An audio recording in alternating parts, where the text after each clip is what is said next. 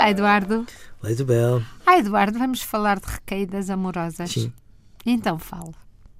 É que nós olhamos à volta de, à volta de nós Mas o que é que eu ia de falar? Ora, é essa. Eduardo, porque é o especialista. Ah, eu eu- sou só a que traz os temas e os atira para cima a da mesa. noção de recaída já de si me, me incomoda, devo assumir. Porque até parece que quando uma pessoa se apaixona, é, pronto, é doença. Só pode ser doença. Exatamente, só não passa doença. de doença. E essa perspectiva do amor, devo dizer que não me entusiasma por aí além. Porque, hum, porque, porque já viu, é- são as recaídas amorosas, é, é amar perdidamente, como se de repente pá, fosse tudo assim, com uma dimensão trágica. E portanto, às vezes as pessoas falam de recaídas amorosas como se no fundo hum, se tivessem apaixonado muito por alguém e por quaisquer motivos que, serão mais do que razoáveis, digo eu, a determinada altura se tivessem afastado e, enfim, às vezes de uma forma mais incompatibilizada, outras vezes de uma forma mais, enfim, eh, cúmplice, mais amiga, digo eu, e depois, passados uns tempos, às vezes muito tempo, é verdade, eh, as pessoas deitam contas à vida e chegam à conclusão que tcharam, aquela é que afinal era a pessoa importante e que perda. Há mesmo pessoas que dizem, mas porquê que nós só descobrimos o que é indispensável quando deitamos essa pessoa fora? Sim, mas, mas muitas vezes eu acho que é mesmo uma doença. Ou seja, ah, enquanto com o amor acho que tem razão, que essa ideia do amor ah, trágico e que tem que sempre envolver muito sofrimento e muita.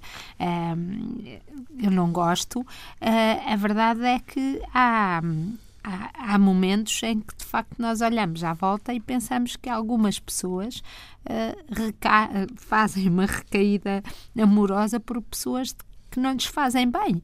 Ah, e, e que parece que voltam a essa pessoa, ahm, apesar da evidência já ter provado Sim. que o caminho não é por ali. E Sim. aí eu acho que há qualquer coisa que não está que não está bem nessas próprias pessoas Sim. em quem procura. Mas, bem, depois há aquelas pessoas que parecem recair sem nunca recair. Ou seja, que são aquelas pessoas que no final de contas eh, se separam e, e, e junto dos amigos dizem: Pronto, eu finalmente percebi o que é que estava mal nesta relação. Mas não se fazem mais do que isso. Não, muito pior!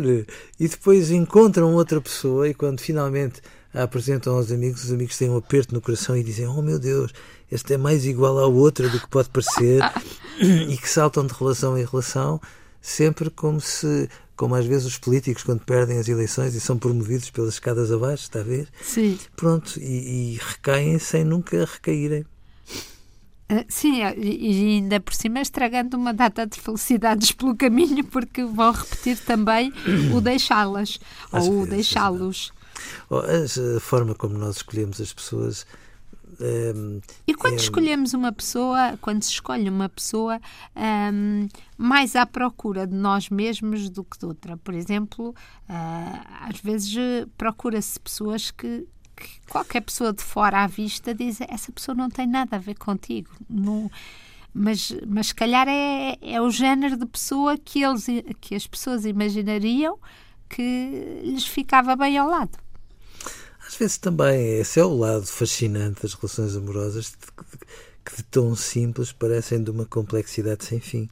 Mas isto serve para dizer que, de facto, as nossas recaídas, por mais que o amor não seja uma doença, são muito mais democráticas do que todos desejaríamos, porque nós temos sempre os nossos parafusos fora do sítio e as nossas feridas, que às vezes repuxam e não deviam, e que e o grande problema não são as escolhas que nós fazemos assim assim, todas as fazemos. É, é a forma como às vezes eh, nós Ficamos damos crédito àquela ideia de que, que errar é humano, mas que insistir num erro acaba por ser diabólico. Nós às vezes insistimos nelas sem pararmos para perceber o que é que aconteceu e onde é que nós participamos ativamente no que aconteceu mal. Adeus, Eduardo. Adeus, Isabel.